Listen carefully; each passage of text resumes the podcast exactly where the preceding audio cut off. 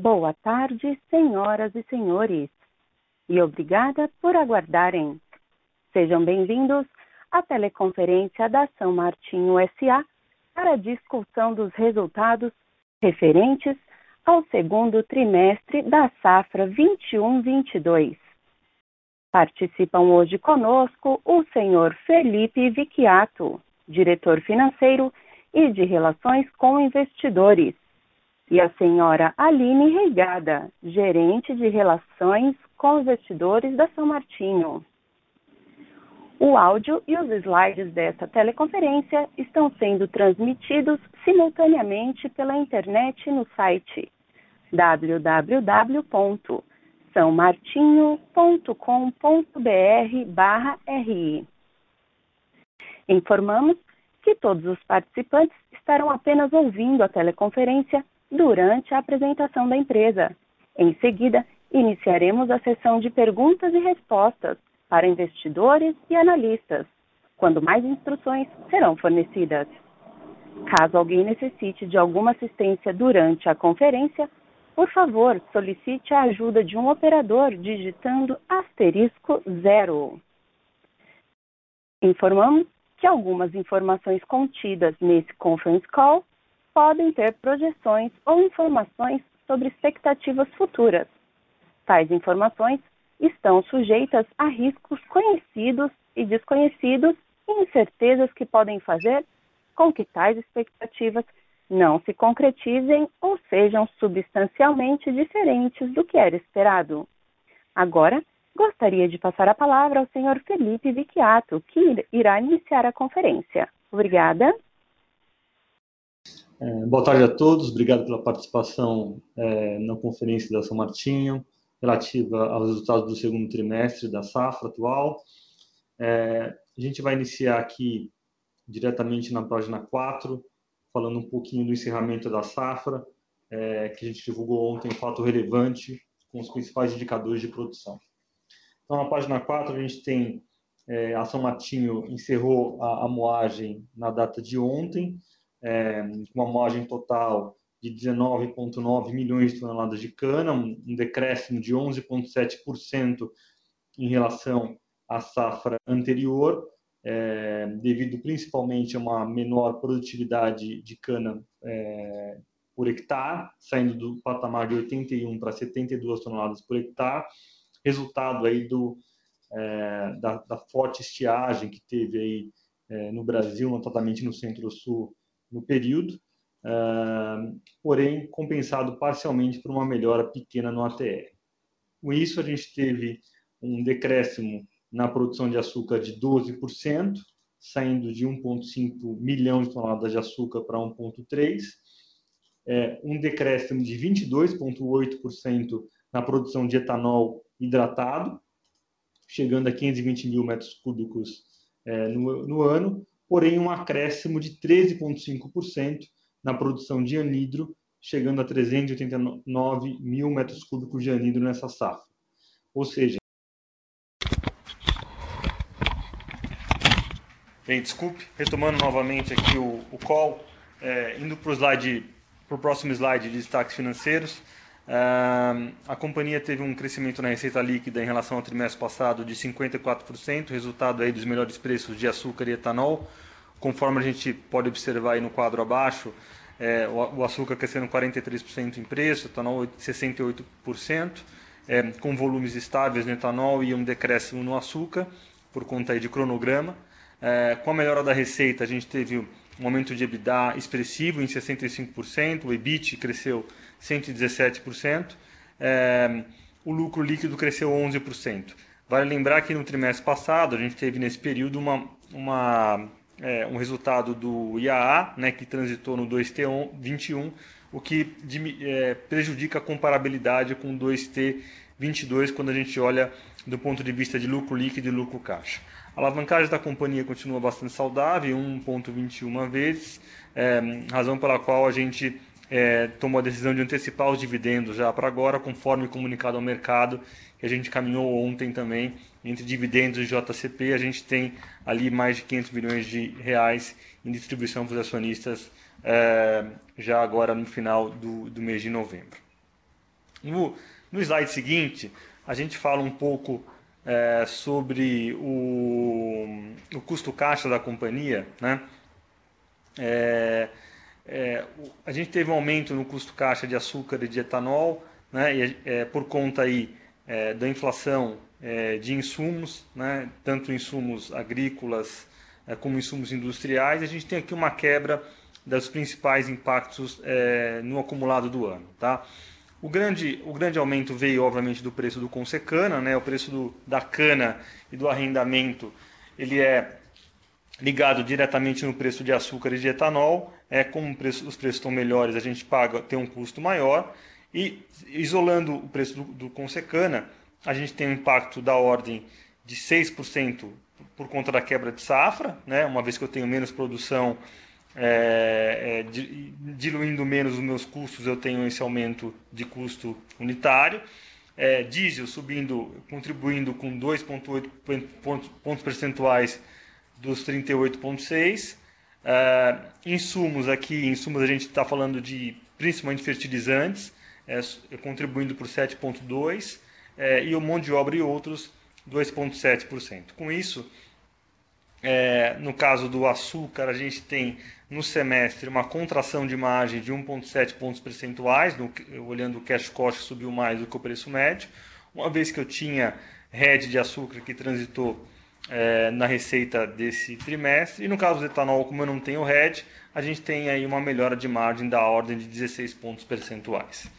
Uh, na sequência, a gente tem um resumo do endividamento da companhia, na comparação março com setembro, é, tem um crescimento da ordem de 23%, chegando, é, perdão, de 20,5%, chegando a 3,2 bilhões é, de reais de dívida líquida. Ah, o principal é, item que fez a dívida líquida aumentar foi o capital de giro da, da ordem de 775 milhões de reais, é, resultado dos estoques que eu mencionei no nosso primeiro slide, quando eu estou falando do, do da, da questão operacional, de quanto eu moí. A gente tem muito produto ainda para vender de etanol e açúcar nos próximos dois trimestres. É, CAPEX de expansão e melhoria, e aqui dentro tem o CAPEX de etanol de milho e a UTE, investimentos já anunciados, e os dividendos que nós pagamos já em agosto, de 300 milhões de reais.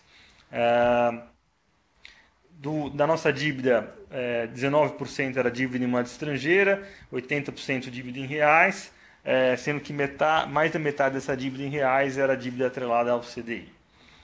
Na sequência, a gente tem aqui um panorama de mercado né, uh, e, o nosso, e a nossa posição de hedge. Uh, na safra 21-22, uh, o que é relativo à cana própria, a gente está praticamente 100% fixado, a um preço médio aí próximo a R$ 1,864 por tonelada. Mas para a safra 22, 23, nós temos aí é, 420, quase 420 mil toneladas fixadas a um preço de 1.932 é, reais por tonelada aproximadamente. Isso representa mais ou menos 40% da nossa exposição em açúcar de cana própria para o próximo ano, o que a gente entende ser um, um tamanho razoável dado aí o momento de ciclo e, e, a, e a, boa perspectiva de preço de açúcar é, daqui para frente, uma vez que o Brasil não deve recuperar muito a produção para o próximo ano é, e ainda você tem algum, algumas questões em outros países do hemisfério norte que não devem estar aumentando muito a produção de açúcar. É, no caso do etanol, os preços melhoraram bastante nos últimos meses, reflexo aí do preço é, do, da gasolina nos postos. A paridade hoje do etanol hidratado está alguma coisa próxima a 80%, o que está diminuindo a demanda de, de hidratado uh, e, e, aumentando a demanda de anidro, uma vez que o aumento da, do consumo de gasolina na margem tá, uma vez que o ciclo alto está melhorando. E essa é a principal razão pela qual a gente decidiu lá atrás é, produzir mais anidro para atender o mercado brasileiro. Uh, por fim, a gente dá um resumo aqui é, do CAPEX. A gente aumentou a estimativa de CAPEX para esse ano uh, em aproximadamente 400 milhões de reais do que nós tínhamos uh, encaminhado inicialmente. os principais itens aqui do CAPEX que aumentaram É, vamos separar, o capex de manutenção ele, ele sai de 1.3 bi para 1.5 bi, aproximadamente, uh, e quando eu segrego o aumento do capex de manutenção, eu tenho mais ou menos 80, 80 milhões de reais é, relativo a, aumento de insumos agrícolas para melhorar a nutrição do canavial, é, buscando aí uma recuperação mais rápida é, do, da forte estiagem que nós tivemos e, de, e das geadas que afetaram os canaviais. É, então trata-se de um, de um investimento one-off desse ano é, que visa aí, é, aumentar a produtividade para o próximo ano. É, 70 milhões de reais que efetivamente é aumento de custo por conta do NPK que aumentou bastante, o fertilizante aumentou cerca de 75% na comparação ano contra ano, né? um aumento bastante forte que a gente viu aí se materializar principalmente agora nesses últimos é, 4, 5 meses. Um, e por último, uma questão muito mais de geografia, de contabilidade, né? uma vez que eu, eu, eu antecipei, eu consegui terminar a safra mais rápido do que é, estava esperando. Então, com isso, ao invés de despesar no, como custo algumas despesas, elas são ativadas e depois despesadas como depreciação no ano subsequente. Então, é basicamente uma troca de OPEX, então será menos OPEX e mais CAPEX, é uma questão só de geografia. É, no item, é, os outros 180 milhões de reais é, referem-se a outros projetos que a gente, tá, que a gente aprovou, e uma antecipação aí de cronograma no caso do projeto de etanol de milho. Né? Então a gente vai investir adicional 50 milhões de reais no projeto de etanol de milho do que estava previsto anteriormente. Uh, a gente está com uma tentativa aí de tentar acelerar o máximo possível esse projeto uh, na safra que vem. Inicialmente a gente começaria entre outubro e novembro, estamos tentando antecipar, mas ainda não tem, uh, não é certo isso, mas tem aqui uma, dado que o projeto melhorou do ponto de vista de retorno, o esforço da companhia é tentar antecipar e conseguir é, colocar etanol o mais rápido possível aí no, no próximo ano. É, e os outros 130 milhões de reais são projetos de eficiência agroindustrial que totalizam 130 milhões de reais com uma tira em torno de 25% aí é, nesses projetos, tá? Bom, esses são os comentários iniciais. Desculpe novamente aí o, o problema na, na, na, comunicação no início.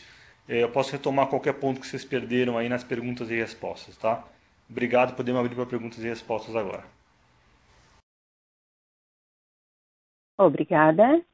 Iniciaremos agora a sessão de perguntas e respostas para investidores e analistas. Caso haja alguma pergunta, por favor, digitem asterisco 1. E nossa primeira pergunta vem de Luiz Carvalho, UBS. Olá, Felipe, ali, obrigado por pegar as perguntas. Eu tenho três pontos aqui que eu queria endereçar. É, primeiro, como sempre, acho que é uma pergunta recorrente do nosso lado, discutir um pouco a questão de alocação de capital. Né? Vocês deram um detalhamento bastante granular aí do CAPEX, obviamente, mas olhando para frente, até olhando o nível de hedge que vocês têm, dá para ter uma previsibilidade, eu diria, relativamente alta é, da geração de caixa que vocês vão ter. E aí eu queria entender, obviamente, como é que a gente deve é, pensar, vamos dizer assim, do ponto de vista de alocação de capital. Anunciaram dividendo que acho que, pelo menos para esse lucro, se a gente não está enganado, deu quase praticamente 100% de payout. É, e aí, obviamente, se você pudesse contextualizar um pouco do projeto de etanol de milho e talvez alguma coisa sobre etanol de segunda geração, algum update nesse sentido seria bacana. A segunda pergunta é, é em relação à safra de 22, 23, né? Você, colocou, Felipe, aí que teve, obviamente, um impacto por conta de clima, tinha um clima mais seco e, e, e algum impacto de geada, né? Impactando aí a moagem é, na casa de 19 milhões. Queria entender um pouco como é que está a cabeça de vocês para a próxima safra, do ponto de vista, vamos chamar assim, de volume, né, de moagem, é, e, e que você pudesse comentar um pouco sobre o RED, porque a gente tem visto aí preço de açúcar há um bom tempo já na casa de, sei lá, 18, é, beirando ali os 20 centos por pound, né? e, a gente vê um, um, valor de RED talvez abaixo do que a gente esperava aqui. Queria que você comentasse um pouco. E, e só para finalizar, uma rápida, é, se você pudesse comentar sobre essa recente queda, vamos dizer assim, da, da, da tarifa de importação de etanol de 20% para 19% para 18%. Desculpa se tem, se você vislumbra algum impacto. Obrigado. Oi, Luiz, boa tarde, obrigado pelas perguntas. É, deixa eu ver se eu consigo lembrar de todas aqui. Vou começar pelas segundas com uma dúvida. Quando você fala que você viu o preço de 18 centavos, é, 18, 19 centavos por um bom tempo, o Red está 15, é, a tua pergunta é por que, que eu não tenho uma quantidade maior redeada em, em toneladas ou por que está 15 um e preço tenho... maior? É, talvez um. É, a gente esperava então, assim, um, um, um, valor de rede maior, vamos dizer assim, no, no, no dólar por tonelada, o cents per pound. Ah, perfeito. Né? O que aconteceu foi que é, a gente fez esse head muito lá no início. Né? Nós estamos agora em novembro. Eu diria que esse head foi feito aí há pelo menos uns seis meses atrás. Tanto é que a minha evolução do trimestre passado para esse, do ponto de vista de quantidade de, de, de toneladas de açúcar redeada, foi muito pequeno. Se não me engano, 20, 30 mil toneladas. Tá? Esse head inicial de 400 mil toneladas, aí 380 mil toneladas, foi feito muito no começo. E lá no começo tinha um preço ainda de 15, 15 16 centavos. É, é por isso que você não vê aí uma evolução grande em cents por pound desse head. Tá? É, o que aconteceu foi que uh, num, num, após a gente realizar esse head, aconteceu geada, queimada, a seca se prolongou muito, né?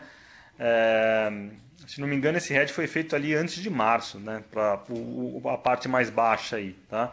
E aí a gente olhando e vendo essa, o impacto que ia ter nessa menor produção de, de açúcar no Brasil, né?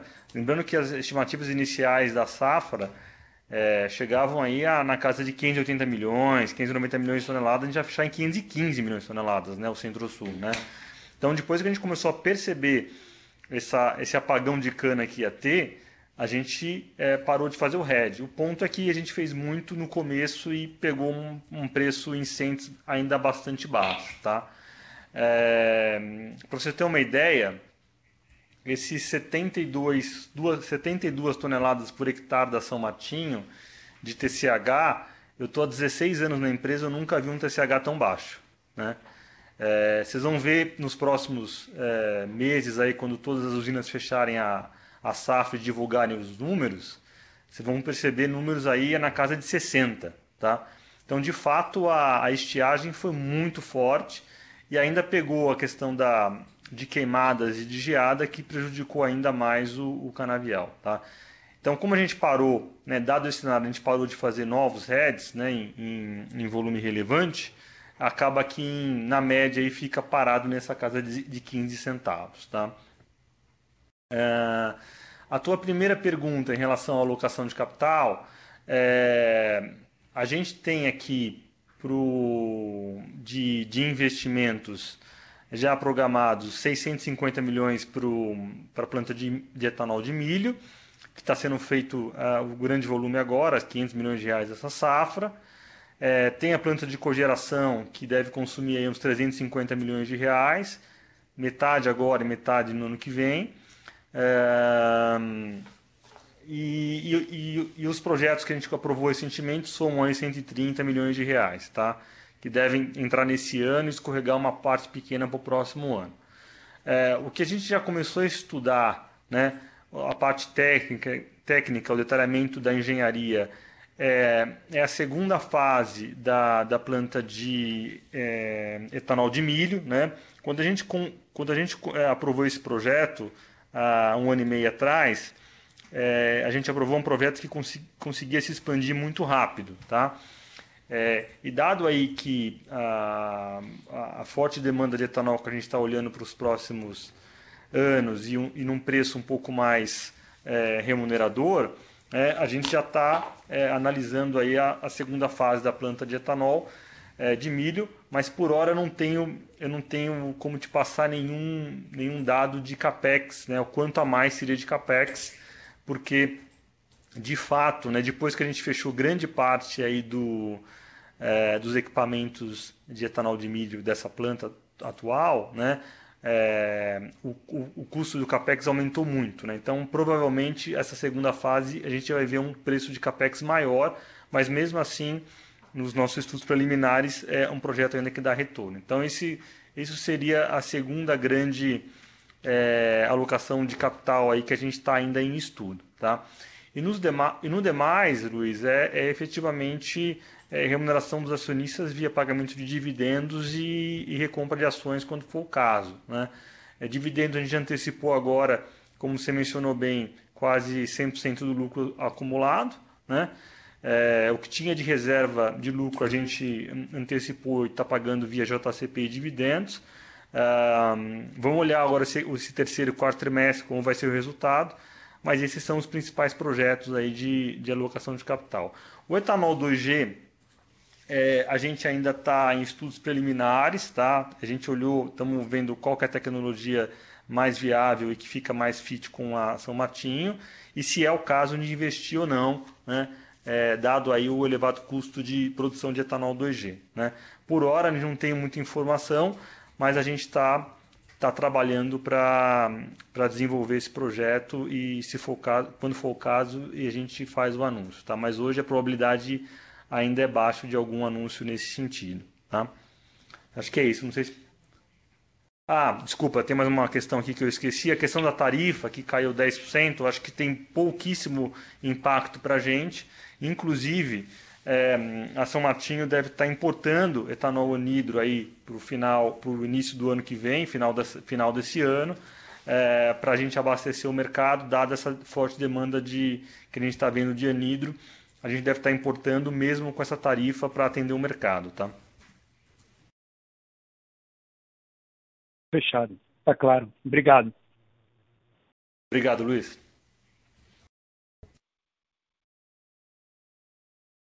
E nossa próxima pergunta vem de Isabela Simonato, Bank of America.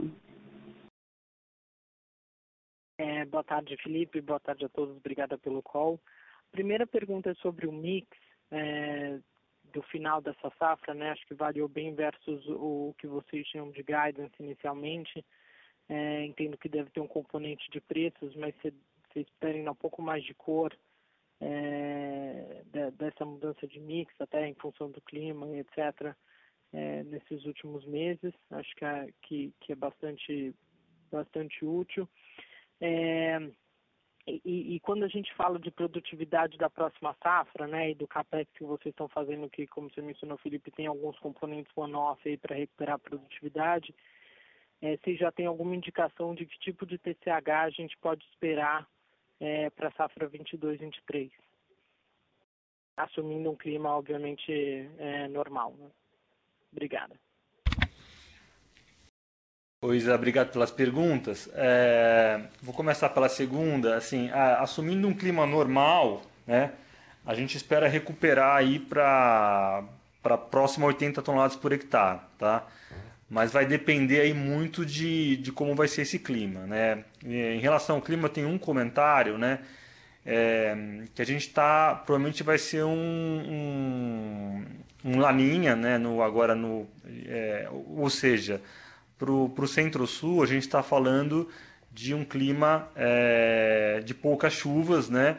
E pior que isso, é, é um clima de é, muita intensidade de chuva e num, num, alguns dias depois um veranico muito é, elevado, né? Então tem bastante chuva é, em dois, três dias e depois fica muito seco por muitos dias, né?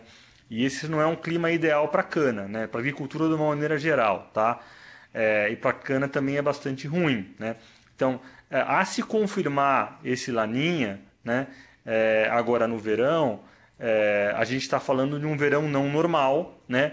E essa é uma das razões pelas quais a gente aumentou aí o capex de nutrição do canavial para que no momento que, que esse canavial receber essa chuva, né, essa pouca chuva, ele consiga aí se recuperar né, e ter um crescimento mais rápido do que seria um verão normal, tá? Então, assim, se tiver um verão normal, a gente está falando aí de uma casa de 80 toneladas por hectare, ou seja, a gente retoma o que tínhamos na safra anterior. Se tiver um verão com, é, com esse efeito do laninha um pouco mais agudo, a gente está falando de uma recuperação aí da casa de, de 4 a 5 toneladas no máximo, tá? Que a gente entende que paga aí a conta desse capex, tá? É, o que o outubro foi, foi bom de chuvas, né? Foi, a gente teve bastante chuvas nas nossas usinas, não foi, uma, não foi homogêneo em todo o Brasil, mas nas nossas usinas foi um, um, um mês bastante bom, o que ajuda bastante, né? Do ponto de vista de plantio agora e da, e, e da largada da cana, né? Como um agrícola disse aqui, ele falou assim, você pensar numa, numa, num dia que você tem seis refeições, né? O café da manhã, que foi o outubro, né? Um sexto foi bastante bom. A gente se alimentou bem desse café da manhã, né? E dá para dá aguentar aí a, a, a, refeição do meio, né? Mas a gente precisa ter um verão um pouco melhor aí para recuperar mais essa, esse TCH, tá? Em relação ao guidance vis-à-vis uh, o quanto a gente produziu, né? Primeiro que ocorreu foi uh, é, essa perda de produtividade inicial aí de TCH fez com que a gente aumentasse mais a produção diária, a moagem diária de cana, né? Então, quando você tem uma, um, uma queda desse tamanho, você aumenta, é, você encurta mais a safra, né? E aí você não tem muito espaço na, na, nas usinas em relação a mix, né? O segundo ponto foi que é, lá, em meados de setembro, o preço de, é, agosto, setembro, o preço de açúcar andou bastante, né? Então a gente optou aí é, por produzir um pouco mais de açúcar para aproveitar esse preço, em detrimento aí de, de um pouco de hidratado. É, e, e, e, o primeiro ponto foi é, aqui a questão do anidro, né? Para atender o mercado, a gente forçou bem o anidro, que acaba tirando principalmente o hidratado, tá? É, essa é a razão porque a gente é, ficou um pouco diferente o nosso guidance aqui, mas olhando na linha de etanol, né? O etanol é, que a gente tinha do Guidance era alguma coisa próxima ali a, a 625 do, do hidratado e colocamos aí 521 e essa diferença foi para o açúcar, mas a questão do anidro a gente preservou, é, entregou inteiramente o que estava previsto aí de, de produção de, de GADS para o anidro. Tá claro, obrigada, Felipe. Obrigado.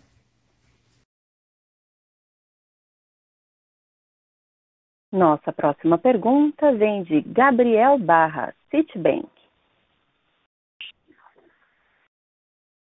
Felipe, Aline, as perguntas. É, eu tenho algumas, alguns follow-ups aqui e duas perguntas. Acho que, acho que na questão da. Um, um dos pontos que eu queria entender, acho que quando olha para o CAPEX desse ano, também teve um aumento, né, como como vocês colocaram na apresentação, e até pelo aquele CAPEX adicional para a recuperação do, da, do canavial. O que eu queria entender, quando a gente olha para o ano que vem, assim, talvez uma, assim, o cenário de preço me parece, realmente pelo que se aponta, pelo que a gente vê no mercado, ter ainda preços altos, né, tanto no açúcar, tanto no etanol. É, e a preocupação seria realmente na questão do custo do CAPEX. Né? Acho que esse ano é, se puderem falar um pouco como vocês viram essa pressão, né? se vocês pegaram toda essa pressão do, dos custos, principalmente no fertilizante esse ano, e quanto isso pode impactar para o próximo ano. Né? Eu queria entender quanto de aumento a gente poderia esperar para o próximo ano em CAPEX, né? resumindo a pergunta. É, segundo ponto, eu acho que foi uma pergunta que eu fiz no último call, é, com essa relação aos precatórios, queria entender se tem algum impacto no, na, no, no recebimento. É, é, do IAA, é, se teve alguma notícia nova, é, se teve alguma mudança na, na, percepção de vocês com relação aos pecatórios.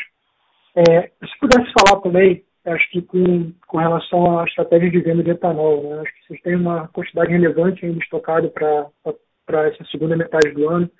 É, eu lembro que lá no início da safra, tinham mencionado em fazer alguma coisa perto de um quarto por, por trimestre do ano safra, se isso continua, válido essa estratégia, se é assim que esteja esperar é, é, a estratégia da companhia para venda de etanol é, para o resto dessa safra.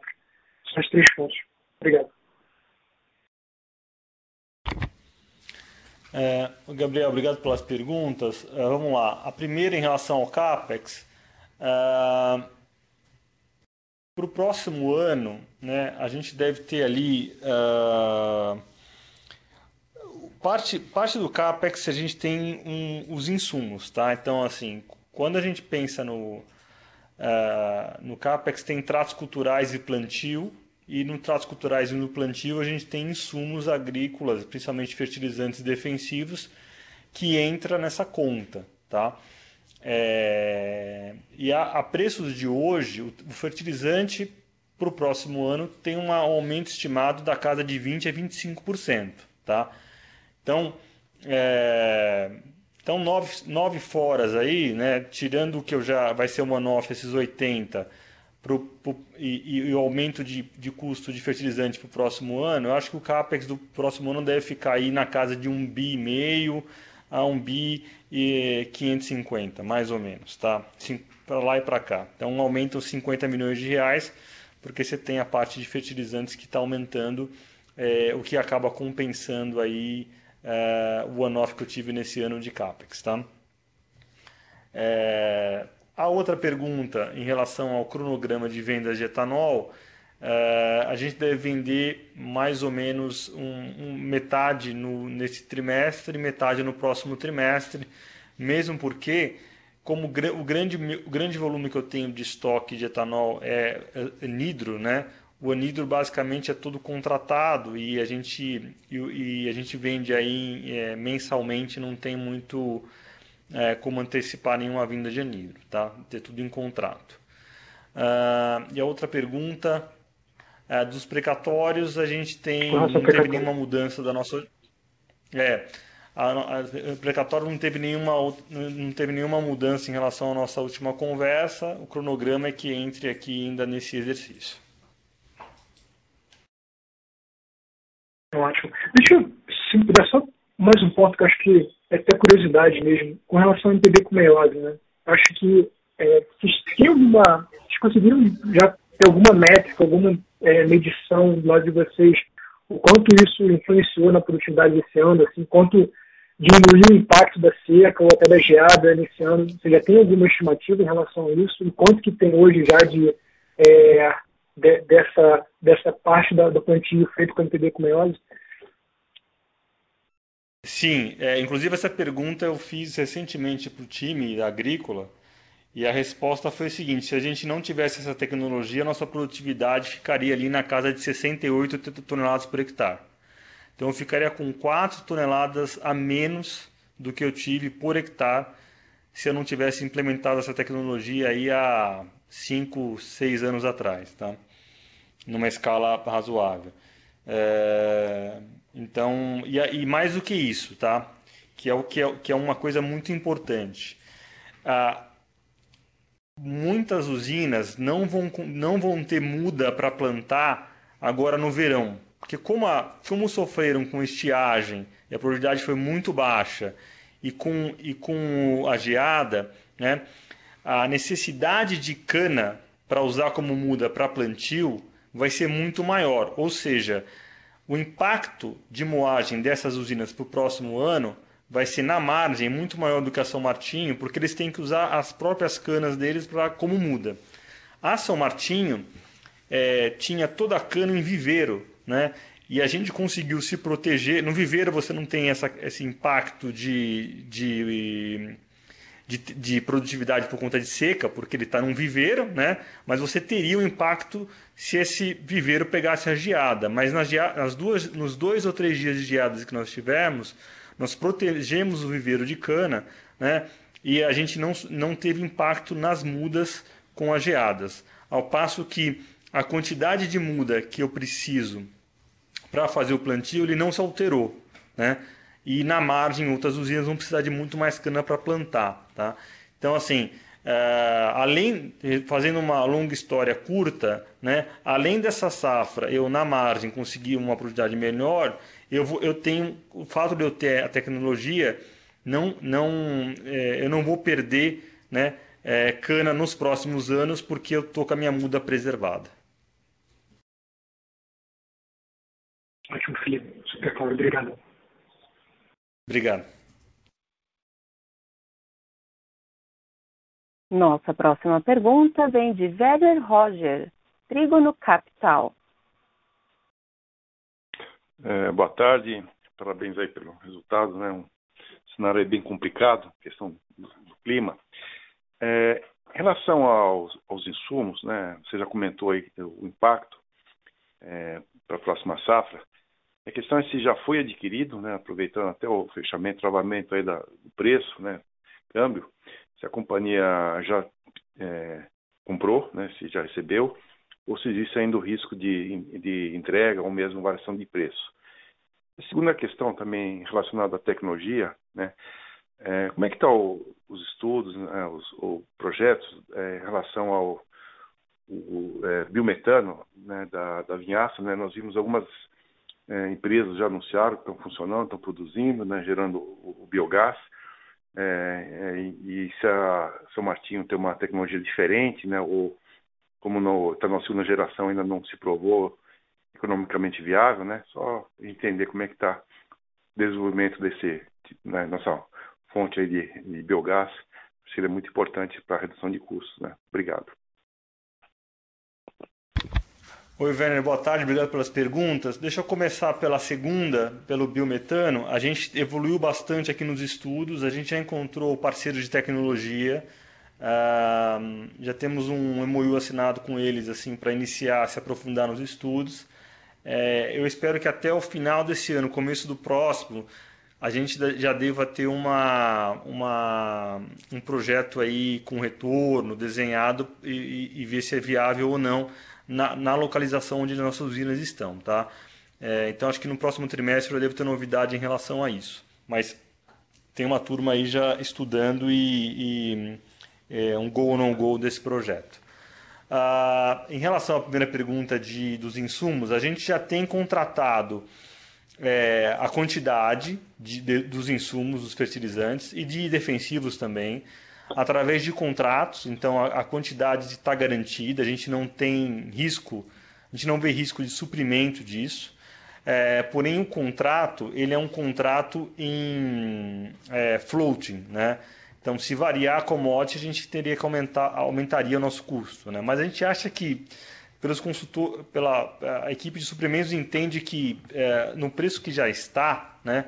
ou seja, que é 25% acima dessa safra, ou quase 100% acima dos últimos dois anos, é, a chance de continuar subindo mais é, é relativamente pequena. Né? É, mas a gente está atento aí para antecipar isso e fixar se for o caso, tá? Mas o suprimento em si do produto a gente entende que não vai faltar, tá? Ok, muito obrigado. Obrigado. Nossa próxima pergunta vem de Christian Aldi, Santander. Oi, Felipe, tudo bem? Obrigado pela apresentação e pelos resultados, parabéns. Um, eu tinha algumas perguntas. Eu gostaria de começar no tópico de, de retorno, de TIR. Dá para você falar um pouco sobre uh, os tipos de retornos de TIRs que você está vendo para esses projetos diferentes que você está indo atrás, né? Cogeração, a planta de cogeração, a, a planta de etanol de milho, e daí esses, esses recentes projetos que você mencionou, que vocês adicionaram, aí, acho que cerca de 130 milhões, uh, só para a gente ter um, um, ponto de comparação entre o tio que você está como companhia gerando uh, hoje, Felipe, versus os tipos de tios que você está esperando para esses projetos.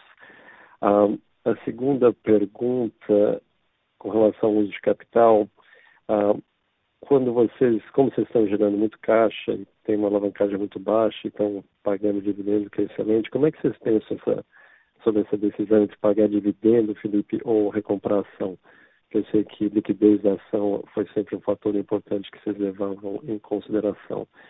E por fim, se você pudesse só comentar do lado de, de açúcar, uh, um update global do que, que você está vendo uh, em outros países, grandes produtores de açúcar. Você já mencionou com relação ao Brasil, expectativa de, de uma produção não tão maior tá, na próxima safra, mas dá para você falar em geral sobre suas expectativas sobre o preço de açúcar e principalmente o que, que vocês estão vendo uh, em outros grandes países produtores como Índia, Tailândia, etc. Por favor, obrigado. Oi, Cristian, boa tarde, obrigado pelas perguntas. Uh, bom, deixa eu começar falando dos retornos, né? Uh, o retorno do projeto de etanol de milho, né? É, quando a gente aprovou o projeto, ele estava na casa de 20% aproximadamente, retorno alavancado, né? Uh, e naquela ocasião a gente tinha um preço de etanol é, bem mais deprimido, né? resultado de um petróleo naquela época que a gente estimava na casa de 50 dólares, é, e um preço de milho também menor, né? acho que, salvo engano, estava 40 reais a saca. É, com os preços atuais né, de, de, etan de petróleo, milho e farelo de só e farelo de, e, perdão, e DDGS, né, que é uma que está ligado diretamente com o preço do farelo de soja, o retorno do projeto aí é, sobe um pouco mais na casa de 30%. Tá? É, no caso do uh, o segundo projeto, que é o projeto de, de cogeração, né, é um projeto com, com investimento aí da ordem de 320 a 350 milhões de reais. A gente anunciou esse investimento lá em outubro de 19. Uh, ah, de lá para cá, a gente conseguiu garantir o, pre, o, o, o capex é, o, preço de, o preço de energia, ele, na largada, ele era 206 reais por megawatt-hora, reajustado para a inflação, pelo IPCA. Tá? Como o IPCA acabou é, subindo mais do que a gente estava estimando, e o funding desse projeto a gente já garantiu, né, a um custo aí de IPCA mais 3,5, né, no caso do, da cogeração, é, esse projeto de cogeração está rodando numa tira aí bastante interessante para o risco, né? em torno de 20% ao ano. Tá? É, dado aí o risco baixo, né, um risco diferente aí de um projeto de etanol de milho, de, de etanol de açúcar, etc., é, na margem é um projeto também que melhorou. Tá? E os demais projetos, que são projetos menores, táticos, que a gente vai é, descobrindo aqui é, na, na, é, na, operação é, ano a ano, o retorno alavancado sempre gira aí entre 20% e 30%, depende muito do projeto. Tá? A segunda pergunta sua, uh, em relação à recompra ou dividendos, né? É, isso é sempre um dilema, né? sempre uma discussão aqui. É, eu acho que no, no, ambiente atual, né, de, é, onde a gente tem a legislação é, onde se não tem pagamento de imposto de renda sobre dividendos, a gente está tá preferindo aumentar, pagar mais dividendos do que comprar ações. Né? É, naturalmente, se essa legislação mudar e a partir do, dos próximos anos a gente é, observar uma, um aumento da tributação de dividendos, eu acho que a recompra pode ser uma opção bastante interessante, obviamente dependendo aí de, do momento de prejação e o momento de ciclo é, da, da, do açúcar e do etanol. Tá? E a terceira pergunta em relação à, à produção de açúcar, né? Uh, a Índia está em safra agora, né?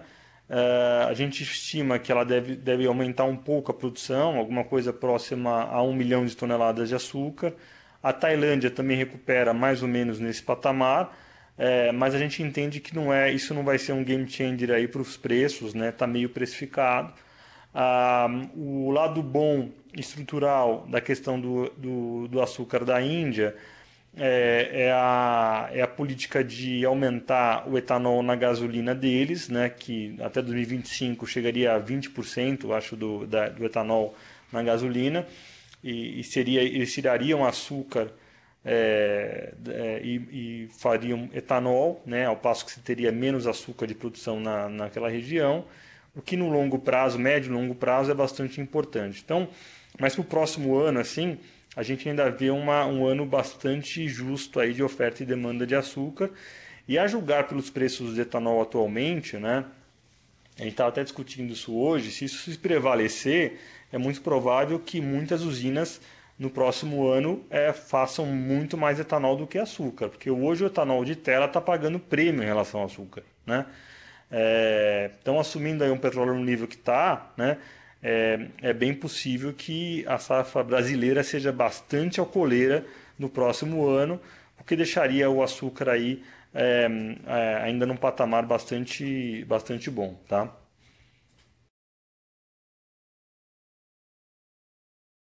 Perfeito, Felipe. Uh, e uma última pergunta, uh, voltando ao tópico de uso de capital.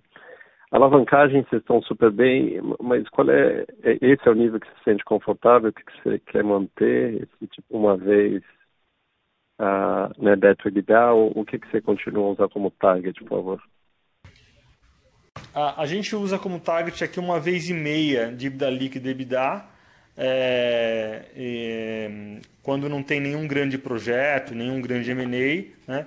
Obviamente, se, se a companhia decide ir para um projeto mais ambicioso, um M&A muito grande, esse número aumenta é, é, no curto prazo, né? vai para casa de duas vezes, mas sem nenhum projeto muito relevante, a, a, expectativa é que fique em torno de uma vez e meia de dívida líquida EBITDA, aí um EBITDA normalizado aí no ciclo, né? não, não tanto no pico, mas mais no, no, no ciclo normalizado. Perfeito. Obrigado, Felipe. Obrigado, Cristiano.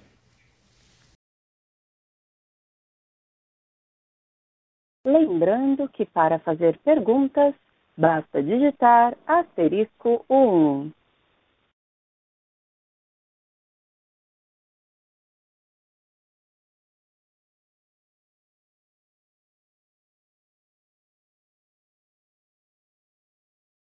Encerramos neste momento a sessão de perguntas e respostas.